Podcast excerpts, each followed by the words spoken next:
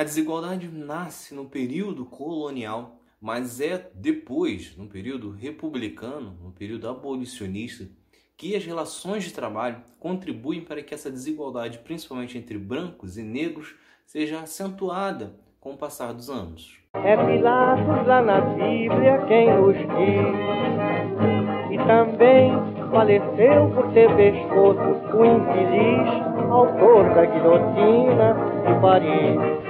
Antes, no começo do século XIX, basicamente o Brasil funcionava com pequenos negócios, e boa parte deles com poucos empregados, e na maioria dos casos esses empregados eram escravos. O Brasil então se dedicava fortemente à agricultura e que novamente formada basicamente por trabalhadores escravizados. A partir de 1850 é extinto o tráfico internacional de escravos e também é o período onde que surge as primeiras leis abolicionistas dentro do país. É o período também em que o Brasil se dedica à construção de ferrovias.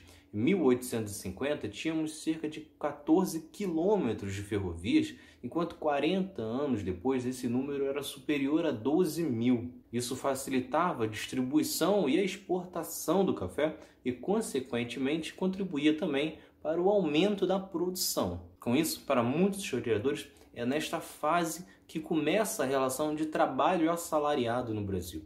Isso porque era necessário contratação de engenheiros, técnicos e outros empregados qualificados. Só que apesar de ocorrer um desenvolvimento do sistema capitalista no Brasil, no qual um proprietário remunerava pela mão de obra, ainda assim eram utilizados escravos, até mesmo na construção das ferrovias. Algumas das companhias ferroviárias chegavam a ter 50% dos seus empregados de escravos, e o pior de tudo é que além de não remunerá-los como faria, faziam com outros funcionários, eles ainda por cima pagavam aluguel para os donos dos escravos. Após a abolição, o governo ainda passou a incentivar a vinda de imigrantes europeus para o Brasil.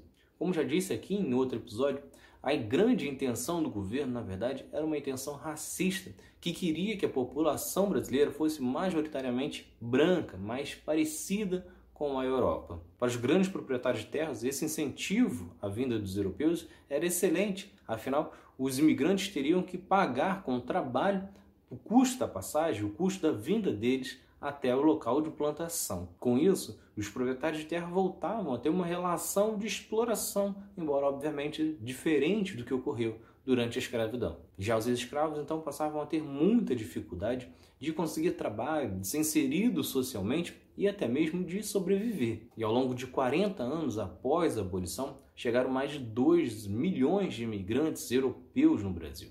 Com isso, a população branca subiu de 44% para 63% neste período, e isso tornava ainda pior a distribuição de trabalho. Isso porque os brancos que aqui estavam, ou os imigrantes que chegaram, ocupavam de 80% a 90% todos os setores da indústria ou do comércio no Brasil. Para os negros, sobravam apenas as ocupações mais valorizadas, como serviços domésticos, empregos informais e bicos, além de, claro, o campo. A partir da década de 40, ocorre uma migração da economia do campo para a cidade. Ainda assim, as vagas seguiam sendo ocupadas majoritariamente por brancos. Nesta época, tanto o setor terciário quanto as indústrias contratavam quase que dois brancos a cada um negro. E isso contribuiu muito para aumentar a desigualdade. Ou seja, não é apenas uma questão do período da escravidão de mais de 100 anos. Estamos falando de coisas atuais. Isso porque entre 1930 e 1980 o salário do brasileiro subiu cinco vezes, principalmente estimulados né, pelas indústrias e pelo setor terciário nas grandes cidades. Se nesse período era contratado dois brancos para um negro, automaticamente, só nesta questão, você já terá mais brancos em uma situação economicamente mais favorável do que negros. Só que aí nisso ainda entra a questão da diferença salarial e ainda precisa levar em consideração que na década de 80, metade da população brasileira vivia na pobreza ou extrema pobreza. Durante a década de 80, o salário médio dos brancos era 2,5 vezes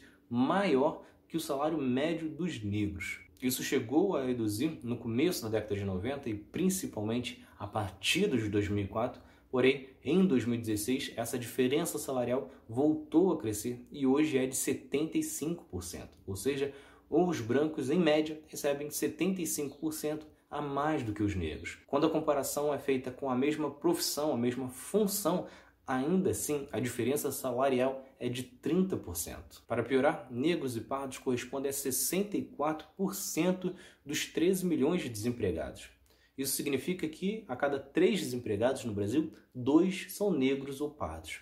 Eles ainda correspondem a 66% dos 38 milhões de brasileiros que estão na informalidade. A reforma foi péssima para todos os brasileiros, mas para os negros em geral ela foi ainda mais impactante.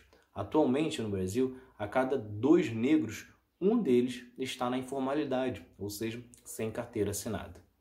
Então é isso. Vocês gostaram, se inscrevam, ativem as notificações e continuem acompanhando. Tem mais outro lado da história por aí. Valeu!